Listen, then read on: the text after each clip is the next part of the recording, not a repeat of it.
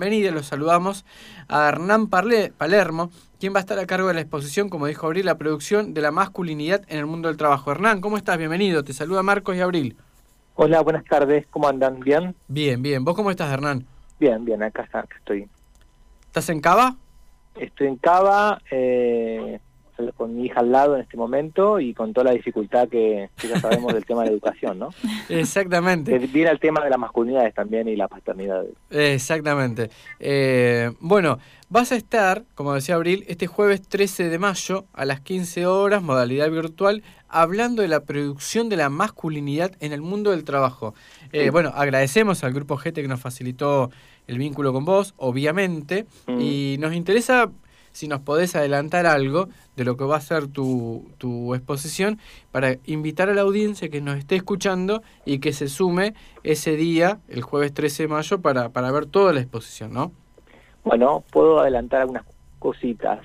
Eh, la exposición se va a basar en gran medida en una investigación que realicé durante 10 años eh, en el ámbito de los trabajadores del petróleo, digamos, en, en ciudades patagónicas. Bien. Comodoro Rivadavia, Caleta Olivia, Las Heras, ¿no? Sí. Eh, y a partir de esa investigación lo que fuimos analizando es, digo, de alguna manera la, producción de la masculinidad en el trabajo y fundamentalmente la tesis que, que elaboré luego de, estos años de investigación es cómo las empresas petroleras no solamente evalúan en el quehacer del trabajo eh, cuestiones que tienen que ver con saberes técnicos profesionales, por ejemplo, sino también cómo evalúan prácticas y actitudes que tienen que ver con la producción de la masculinidad. ¿no? A partir de esta investigación y eh, de poder eh, analizar estas prácticas vinculadas a la masculinidad que tienen que ver también con situaciones de, violencia entre varones, por ejemplo, de sufrimiento también de esa imperativos acerca de la masculinidad, bueno, es que vamos a elaborar una serie de, conceptos y, avances analíticos para poder pensar la, masculinidad como dispositivo de poder. Esto es una gran síntesis, de alguna manera, de lo que vamos a trabajar en este encuentro. Bien, Hernán, ¿y este trabajo que decís que te llevó 10 años eh, y que hiciste en eh, Neuquén fue parte en algún momento de esta...? Fue parte en algún momento, sí, sí, pero fundamentalmente me focalicé en, en, en Comodoro Rivadavia, Caleta Olivia y Las Heras. Bien, bien. Bueno, igual una zona, una zona intensa, ¿no? En, lo que refiere a veces a, a, situaciones de violencia o, o, reproducción de estereotipos, ¿no? Y lo, hay algo que me, que me interesa mucho, mucho preguntarte es eh, si vos lograste compartir, eh, no sé, alguna dimensión de tu trabajo con con las personas que acompañaron o que te fueron ofreciendo información en, en las zonas donde estuviste haciendo la recolección de información con los trabajadores petroleros. Sí, sí. Sí, sí, sí, sí. De hecho, después de 10 años se han entablado mm, buenas relaciones con varios de ellos y el libro ha circulado bastante por esos lados, por, por los pozos de petróleo, podríamos decir, y ha sido reflexionado de diferentes maneras. Digamos, los, los trabajadores de base, de alguna manera, eh, han tenido una buena recepción respecto de ese trabajo quizás no así tanto desde el ámbito más sindical, podríamos decir, ¿no? Eso quería preguntar. Mira, ¿y cómo sería? ¿Cómo? Eh, es decir, ¿qué, ¿qué repercusiones en el ámbito sindical, no? ¿Nos podés contar un ¿Qué poco te más de eso? Claro. En el ámbito sindical, eh, algunos dirigentes, donde, bueno, claro, lo que yo, lo que yo eh, dejo de alguna manera al descubierto en esa investigación es varias cuestiones que tienen que ver, por ejemplo, con el amplio desgaste de los cuerpos de los trabajadores, como esa exacerbación de la masculinidad en el ámbito de, los pozos de petróleo, sobre todo eh, vigilado por las políticas empresarias, generan un, desgaste eh, de los trabajadores, de consumo, de, por ejemplo, de cuestiones de, de, consumo, consumo problemático de drogas, y mucho sufrimiento al volver, estos trabajadores que vuelven de, después de estar 21 días o 20 y pico de días en el pozo de petróleo cuando vuelven a sus casas y no encuentran cómo acoplarse a esa dinámica familiar. Bueno, después de dar cuenta de ello, algunos dirigentes bueno, ¿de dónde salían estas investigaciones? ¿Quién le dio información al investigador? Bueno, como desprestigiando un poco la investigación. Sí, mm. no me extraña la respuesta esa, lamentablemente. Eh, pero, eh, por ejemplo, esta situación que comentás a lo último, ¿no? El trabajador está 15, 20 días en, en, el campo trabajando y que después llega a casa eh, y se siente como, de alguna manera, como un ajeno, sí. siendo su familia, ¿no? Eh, e, e, esa situación, digamos, eh, me gustaría profundizar, si nos podés contar un poco el ida y vuelta que, que, fuiste generando con, con, los trabajadores, porque pareciera ser uno de los temas delicados. Sí, ahí hay todo un tema. Yo cuando iba como de Rivadavia, el estereotipo, la caricatura que uno dibujan, que, que se dibuja en general en la sociedad de estos enclaves petroleros, este petrolero es un sujeto violento, vuelve a su casa, golpea a su mujer, golpea a su hijo y, se echa a dormir, ¿no? Una cosa así. Yo lo que di cuenta es, bueno, esto existe como existe en cualquier otra familia, Obvio. ¿no? Y en otros ámbitos laborales, no hay que ir a buscarlo en el petróleo. No, para nada. Por supuesto, pero sobre todo lo que yo vi, esto que vos planteabas, es de trabajadores que luego estar veintipico de días en un ámbito excluyentemente masculino, de, digamos de homosociabilidad, podríamos decir, al retornar a sus casas, ahí encontraban un vacío que se puede sintetizar en la, la frase más recurrente que de mis entrevistas y de mi trabajo de campo, que es sentirse sapo de otro pozo, digamos. Volver a su casa y sentirse sapo de otro pozo. Por muchas por cuestiones. En primer lugar porque la dinámica familiar, la dinámica del ámbito doméstico, del ámbito del cuidado, les ajeno, ¿no? Eh, la, la, la, perspectiva del cuidado les ajeno a los trabajadores del petróleo en sus propios cuerpos y ni que hablar en los cuerpos, por ejemplo, de sus, de sus hijos, hijes o hijas, ¿no? La paternidad es una ajena. Sí, sí, totalmente. Eh, por ejemplo, padecimientos físicos como sordera, que, no sé, uno puede encontrar situaciones cotidianas de eh, petroleros, trabajadores petroleros, escuchando la televisión a, todo lo que da y trastocando de alguna manera la, armonía de esa, de ámbito doméstico. decir, claro, sí, sí, sí, sí, toda una serie de tensiones que huya de su casa de alguna manera y encuentre en el bar o, en el encuentro con sus compañeros de, turno eh, un ámbito de sociabilidad, ¿no? sí. Y eh, Hernán, esto acá eh, estoy leyendo en el, en el resumen de tu libro, eh, que dice que la perspectiva de género no está centrada sobre el universo de lo femenino, sino que apunta a esto de desentrañar los sentidos y valores sobre los, los varones, ¿no? Este, ¿a, a, qué, ¿A qué te referís o, a qué se refiere, ¿no? Trabajar las masculinidades este, sin, que, sin que esté centrado en lo femenino, es decir, eh, hay una... Em, ¿Hay una comparación o en este caso no hay una comparación? Sí, bueno, cuando uno aborda una perspectiva feminista, si se quiere, o de perspectiva de género, es una perspectiva relacional, ¿no?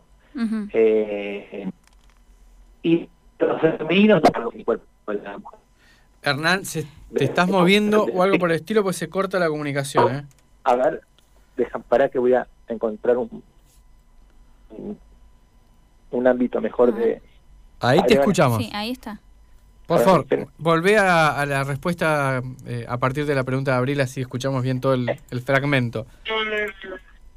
Lo que decía recién es que cuando hablamos de lo femenino, sí. estamos hablando estrictamente de cuerpos de mujeres. Digo, lo femenino y lo masculino no corresponden al monopolio del cuerpo de la mujer o del cuerpo del varón. Puede haber cuerpos de varones feminizados como cuerpo de mujeres masculinizadas. En el ámbito del petróleo sucede también esa situación de que hay un proceso de feminización, por ejemplo, de aquellos que entran eh, a trabajar por primera vez, los que pagan derecho de piso, los nuevos, los que entran por primera vez al pozo de petróleo.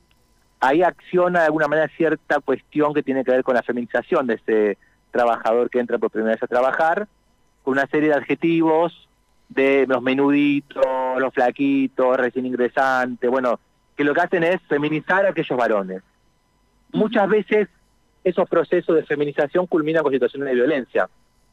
Desde, por ejemplo, la clásica malteada entre varones, esto que estoy diciendo seguramente muchos varones lo deben saber, o aquellos que fueron, por ejemplo, a colegios entre varones, que es esto de golpear a un varón eh, cuando cumple años o cuando entra por primera vez en un espacio de, trabajo como una especie de bienvenida, hasta por ejemplo, que yo me, por lo cual me acerqué a esta investigación, en el 2008, una situación de, violación entre trabajadores varones que culminó con el suicidio de una persona, en 2008 en Comodoro Rivadavia. Ese fue el punto que a mí me, me, me, hizo un clic en la cabeza de decir, bueno, ¿qué pasa en el ámbito de trabajo donde sucede situaciones de violencia que eh, son de alguna manera secreto a voces y que en, 2008 eh, se eh, explicitó públicamente con esta situación que conmocionó como Rivadavia. A partir de ahí yo es que yo venía trabajando ya con ámbitos petroleros, sobre todo estaba pensando en la privatización de IPF, que fue mi tesis doctoral, y a partir de ahí dije, bueno, esto hay que darle una lectura, hay que poder darle una interpretación desde las ciencias sociales. Y ahí es que me, me, me embarqué en esa, en esa investigación que culminó con ese texto que ustedes tienen ahí, que es el de la producción de la masculinidad, y que el último capítulo es sobre esta situación. Claro. Es decir, aquellos cuerpos de varones que son feminizados, lo que acciona después es el monopolio de la violencia, que es parte de la producción de la masculinidad. El monopolio de la violencia de aquello que expresa significantes femeninos y que hay que violentarlo para de alguna manera eh, extraerlos y convertirlo de alguna manera a estos trabajadores, podríamos decir, en una suerte de rito de pasaje, en trabajadores varones plenos. Sí. Y en relación a esto, lo que, eh, a lo que yo te preguntaba, que el trabajador llega a casa y se siente, entre comillas, a veces sapo de otro pozo cuando está muchos días y recurrentemente en el campo, ¿no? Eh, ¿Pudiste tomar contacto con las familias de alguno de estos trabajadores y qué te trasladaban ellos? Sí, mira, pude hacer trabajo de campo con la, entre las familias, con el trabajador, nunca solo con la familia sin el trabajador. Digo, como todo imperativo acerca de la masculinidad, que haya un varón en, en, el hogar de un trabajador petrolero sin el petrolero cerca, no es permitido. No es parte de cómo... Buen dato que estás dando. Está buenísimo el dato que estás dando. Pero como allí en Comodoro hay investigadoras eh, muy interesantes y muy importantes que han investigado eh, el ámbito de los petroleros y sobre todo los ámbitos familiares de las, de las mujeres. Ahí nos complementamos con varios investigadores de Comodoro Rivadavia. Qué bueno eso. Sí. ¿Eso lo, esperabas encontrar? ¿Esa, esa alianza, digamos, con las investigadoras locales? Sí, claro, por supuesto. Comodoro Rivadavia tiene una escuela de, de historiadoras e historiadores muy importantes a nivel nacional ahí hay referentes, la Crespo, eh, Gabriel Carrizo, investigador también historiador, eh, Natalia Barrio Nuevo, Daniel, bueno, hay varios investigadores muy importantes que, que, a los cuales yo leía cuando comencé esta investigación, cuando tenía que hacer el estado de la cuestión. Claro, claro, claro. claro. Hernán, este, hablando sobre, mencionaste, me parece ya lo del tema de la rentabilidad empresarial, este, cómo la producción de la masculinidad, este, se relaciona, ¿no? Con este, con esto que se busca incrementar de manera sistemática con la rentabilidad. Sí, sí, eso es, eh, es una tesis, me parece que es el aporte de, de esta investigación, ¿no? Como la, la, la, la producción de la masculinidad es una herramienta más que se utiliza en el proceso de trabajo. Y en este ámbito de trabajo del mundo petrolero tiene características específicas que tienen que ver con esto de la resistencia, el, el bancar las inclemencias del tiempo, bancarse los golpes, bancarse el desgaste corporal, etcétera. Lo interesante es ver uno podría ver, por ejemplo, hoy en día, cómo hay cierto ayornamiento de los de los imperativos acerca de la masculinidad, ¿no? Eh, en algunas empresas vinculadas, por ejemplo, saliendo de las empresas de petróleo y nos vamos a las empresas de tecnologías. Empresas vinculadas, por ejemplo, a industria de software. Entonces interpela un trabajador y acá hay una cuestión muy que es la figura del sujeto emprendedor, que tracciona de alguna manera un imperativo acerca de la masculinidad. Por eso lo que es importante es pensar cómo los distintos procesos de trabajo eh, interpelan distintos imperativos acerca de la masculinidad en relación al proceso de trabajo. en el mundo del petróleo hay toda una, característica que tiene que ver con sujetos fuertes, resistentes, eh, que eh, de alguna manera proveedores, sujeto proveedor, que aquello que sienta sea un secreto guardado en su cuerpo y no se ha expresado. Pero cuando vamos a empresas, por ejemplo, de industrias de software, eh, se apela a un sujeto sensible, cool, soft, eh, que eh, sea emprendedor, que sea líder, y de alguna manera va construyendo otro imperativo acerca de la masculinidad que es acorde a ese proceso de trabajo y que pareciera ser una masculinidad novedosa, nueva, que libera de alguna manera a los varones de esos imperativos viejos, digamos, de masculinidad hegemónica. Y lo que estamos viendo es un ayornamiento de alguna manera, ¿no? Sí, sí. ¿Y, ¿Y, qué pensás que está pasando en relación a las nuevas eh, o a las, sí, a las identidades de género que, que esta sociedad a poquito va, va, va pudiendo plantearlo y, y, sociabilizarlo? ¿Qué está pasando en ese sentido en el mundo del trabajo en el campo del petróleo? Sí, bueno, en primer lugar hay algo interesante que se están incorporando las primeras eh, trabajadoras eh, de boca de pozo, ¿no? Hay algunas experiencias. En Europa, por ejemplo, en España en particular, ya tiene más de un siglo, de una década, perdón, esto, más de una década la incorporación de mujeres en ámbitos del mundo del petróleo, por ejemplo. Esto es un dato interesante. En primero, primero da cuenta de que no hay nada del orden de lo natural que eh, pueda sostener una división sexual del trabajo en el que eh, haya trabajo para hombres y trabajo para mujeres. Totalmente. No hay nada del orden natural, es una cuestión histórica y social. Totalmente. Cualquier varón puede hacer trabajo de mujeres, en este caso lo que se cree como el trabajo de la mujer, entre comillas, los trabajos de cuidado, puede ser realizado por cualquier varón y, por ejemplo, un trabajo como petrolero caracterizado como masculino, lo puede hacer cualquier mujer. No hay nada que fundamente esa división sexual del trabajo. Ahora bien, lo que digo es, no alcanza con incorporar mujeres eh, a ámbitos masculinizados, porque lo que termina pasando es que las mujeres performatean la masculinidad. Terminan actuando la masculinidad para poder ser exitosas en ese ámbito laboral. Lo que hay que derribar es esos imperativos acerca de la masculinidad y la feminidad. Vos sabés que en relación a esto lo que estás diciendo, eh, me encanta lo que estamos conversando, obviamente. Eh, a mí me gusta el básquet, Hernán, y lo que veo, y el básquet femenino especialmente, ¿no? Y lo que veo eh, en líneas generales es que en el básquet femenino hay una tendencia, capaz que es mi lectura, ¿no? no capaz que hay algún entrenador que está escuchando, pero hay una tendencia a imitar las acciones de los hombres o de los varones en, en, el, en la esfera del básquet femenino. Claro. ¿Viste? O sea, no, no, no terminan de desarrollar lo genuinamente que cada una de ellas puede ser o portar, sino que tienden a, mimetizarse, a copiarse. Exactamente, sí. Y, lo asocié inmediatamente con lo que estabas hablando, ¿viste? Es así. Hay, como hay como una suerte de, fundamento natural, decíamos recién, de habilidades, entre mil comillas, cerramos comillas, innatas que tienen los, los hombres y las mujeres. Eh, y que por eso son más exitosos hombres en determinados eh, deportes o, trabajos y mujeres, y esto no se basa en ningún fundamento ni, ni nato, natural de, ningún, de, ninguna manera. Claro. Tiene que ver con claramente con construcciones sociales e históricas. Hay trabajos, por ejemplo, que hoy son netamente caracterizados como masculinos. Por ejemplo, el trabajo de herrero, uno diría un trabajo de fortaleza, de resistencia, resistencia al calor, de mucha fuerza. Bueno, encontramos en la historia, encontramos eh, cantidad importante de ejemplos de mujeres herreras, por ejemplo, en la Edad Media. Era una de los oficios que realizaban mujeres.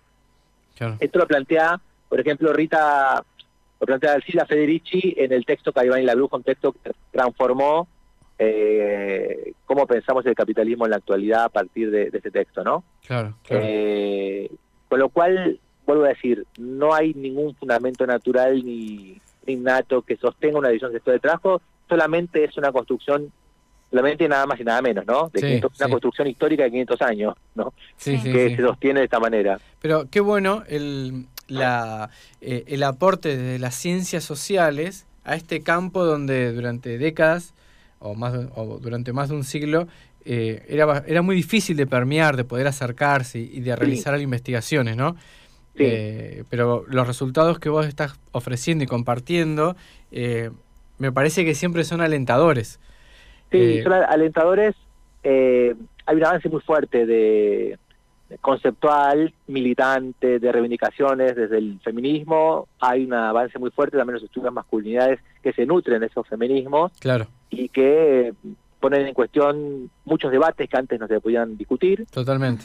Uno lo puede ver en las generaciones nuevas. Yo tengo una hija de 7 años y tiene una amiga, por ejemplo, trans. Y sabe muy bien que es una persona trans. Sí, sí, sí, eh, perfecto. Está fantástico. A mí ni si me hubiera imaginado a esa edad, 7 años, poder saber que es una persona trans. Claro. Y yo veo las generaciones nuevas, digamos, de mis hijas, otras generaciones, otros hijos, hijas, hijes, que hay debates que nosotros no teníamos. En ese sentido, yo creo que es una somos una sociedad mejor. Ahora bien, hay que tener cuidado con esto que yo decía anteriormente. La vez pasada, la pasada, Nancy Fraser, una intelectual feminista norteamericana importante, planteó un concepto que me parece iluminador. Es el neoliberalismo progresista. Es el neoliberalismo que se nutre de muchas de estas reivindicaciones del feminismo, del multiculturalismo, de la diversidad, y que reconstruye eh, un entramado político más que emancipador que sujeta al sujeto. Sí. Por ejemplo, en la idea de la autonomía y la libertad eh, a través del sujeto emprendedor. Hay acá una, vuelta de tuerca que hace el, de alguna manera el neoliberalismo de nutrirse de estas reivindicaciones y, terminar construyendo una idea romántica de autonomía que termina siendo la autonomía de la gestión de, eh, de, la, gestión de la vida cotidiana, pero no es una autonomía que emancipe, que organice, que impugne, que reflexione, claro. sino que termina gestionando, digamos, eh, habilidades empresarias, digamos, el, el sujeto empresario de sí mismo. Claro, sí, sí, sí, te continúa siendo funcional, digamos. Y puede, eh, mira, sigo pensando en voz alta en el campo del deporte. La, este concepto de neoliberalismo progresista, ¿se puede estar viendo reflejado ahora en las diversas publicidades donde aparecen mujeres realizando distintas actividades? Totalmente. Ah, mira, la pasada vi una publicidad que para mí expresa esta idea de Nancy Fraser, de neoliberalismo progresista, que me parece muy potente. Mercado Libre sacó una publicidad hace, hace unos meses de ropa sin género uno ve personas mm, diferentes entre sí, que claramente son mujeres, varones, trans, o, no puedes identificar qué género, y ahí dice, bueno, ropa para vos, ropa para personas eh, que son distintas, es decir, la individualidad lleva al extremo, la fragmentación de identidades individuales. Como eso se instrumenta en este neoliberalismo progresista, ¿no? Diría sí, sí, sí. sí, sí, entendí, entendí perfectamente. Una última pregunta de mi parte, al menos. Eh, cuando vos encaraste este, este trabajo hace ya 10 años aproximadamente, además del afán que me imagino que uno percibe buscando respuestas o nuevas preguntas o reflexiones, además de eso, eh, que estaría dentro del campo del académico de alguna manera, eh, ¿Pudiste descubrir después si eso también llevó a mejorarle un poco la, a mejorar la calidad de vida de estas familias que él, eh, trabaja en el campo o ella trabaja en el campo y que vienen y, que se les facilite ese encuentro? Mira, cuando uno reflexiona en clave de género, eh, yo creo que eh, nadie sale indemne, digamos. Siempre salís modificado. Eh, te reflejas tu propia vida ahí, situaciones, relaciones tu, con tu compañera, con tu compañero, con tus hijos, con tus hijas, con tus hijes. en algunos trabajadores, amigos, podríamos decir a esta altura, que, que han leído el libro y que hemos reflexionado, no se sale indemne, siempre se sale transformado de alguna manera. Cuando uno piensa en clave de género, indudablemente la vida de uno se pone en cuestión. Eh, la paternidad, la maternidad, la dimensión del hogar, la dimensión del trabajo. Me pasó a mí cuando esta investigación me transformó a mí por completo. Eh, no soy el mismo después de esta investigación que antes de esta investigación. Y ni que hablar eh, a partir del nacimiento de mis dos hijas mujeres, que, bueno, uno empieza a ver una serie de experiencias a partir de, a partir de tener dos hijas mujeres. Por eso digo, los con los trabajadores que pude compartir esta investigación, indudablemente no, no salieron ilesos, digamos, de eso, ¿no? Claro, Bien. sí, sí, aparte es, es como este un, un buen final, o, o final entre comillas, ¿no? Este, comillas, sí. pero está re bueno saberlo. Y aparte qué interesante y elaborarlo especialmente en nuestra zona, eh, esto pega mucho porque estamos en zona petrolera, Mm. este así que bueno, con más razón, este más ganas de, de asistir a la, a la charla. Bueno, gracias por, por esta entrevista, la disfruté. Hablamos de todo. Sí, sí, Por y da, todos- y da para seguir hablando, pero bueno. Eh, Vamos a tener que leer el libro para poder después este, profundizar, porque Excelente. está buenísimo, las, eh, como dice Abril, mi, mi compañera, eh, que en cada entrevista nosotros siempre buscamos descubrir y abrir puertas, ¿viste? Que, que tiene cada entrevistado. Sí. Son las mil hojitas, ¿no? Así que buenísimo lo que alcanzamos a descubrir y abrir con vos. Así que y un este y un saludo también para la gente que organizó esto en, en Ciencias de la Educación. Así que bienvenida a esta charla y otras más. Sí, un- bueno, un saludo a, la- a las compañeras que organizaron Compañeras, bueno. eh, que organizaron esta charla, sobre todo a Natalia Fernández que, que, que me invitó para esta conversación, esta charla. Y bueno, espero que, que puedan disfrutarla y, y que podamos discutir sobre todo, ¿no? Que es lo más Sí. interesante. Sí, totalmente. Exactamente. Bueno, un abrazo, Hernán, que estés muy bien. Un fuerte abrazo y eh, la pasé súper bien, ¿eh? Gracias. Bueno, nosotros Gracias. también, muy amable, Hernán, que estés chau, bien. chau. Hasta luego. Hernán Palermo, él va a estar este jueves a las 15 horas, ¿no es cierto?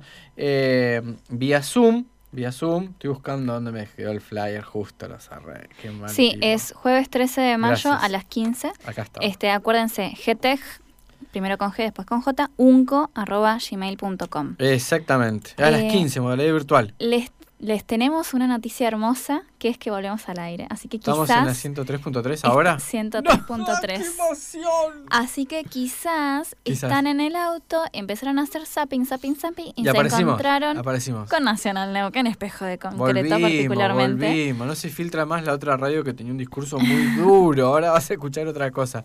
Bienvenido. Qué buena noticia, en serio. Sí, sí, sí. Aparte Se me estaba, un lagrimón. estaba funcionando con el RA1 de Claro. Buenos Aires. Sí. Este, y ahora vamos a poder tener contenido más local también desde la bella este, radio con Dial. Por supuesto, la 103.3. Me dan ganas de repetirlo hasta las 20. ¿Viste? 103.3, 103.3. Qué alegría. Ahora vamos a empezar a, a- contar igual por las redes sociales, Dale, dale, Nacional Neuquén y Nacional Neuquén 103.3.